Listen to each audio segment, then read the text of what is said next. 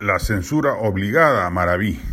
Se le presenta una nueva oportunidad al Congreso para recuperar legitimidad política frente a la ciudadanía.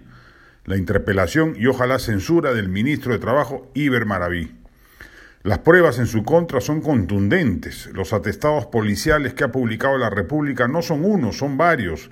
No son en base a un testigo, sino son muchos más. Maraví, según esos documentos, estuvo involucrado en la cúpula fundacional de Sendero Luminoso y participó inclusive en atentados terroristas. Ya era una afrenta al país el gabinete Bellido, salvo excepciones.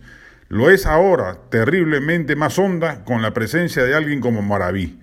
Nunca se le debió dar la confianza a este gabinete y al menos se espera que en el proceso de interpelación planteado esta vez el Congreso no decepcione ni, ni desaire la expectativa ciudadana.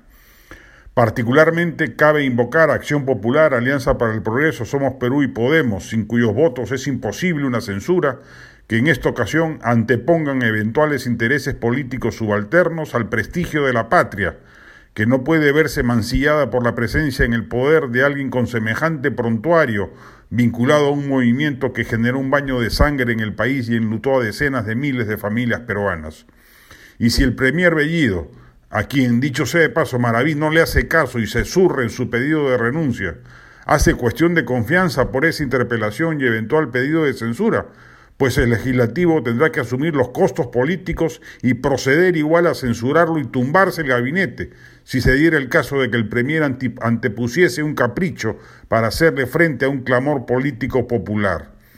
La gobernabilidad del país, que es al parecer lo que les preocupa a algunos líderes políticos del centro, Acuña, Lescano, Luna Galvez, etc., no pasa por bajar la cabeza frente a los despropósitos del régimen.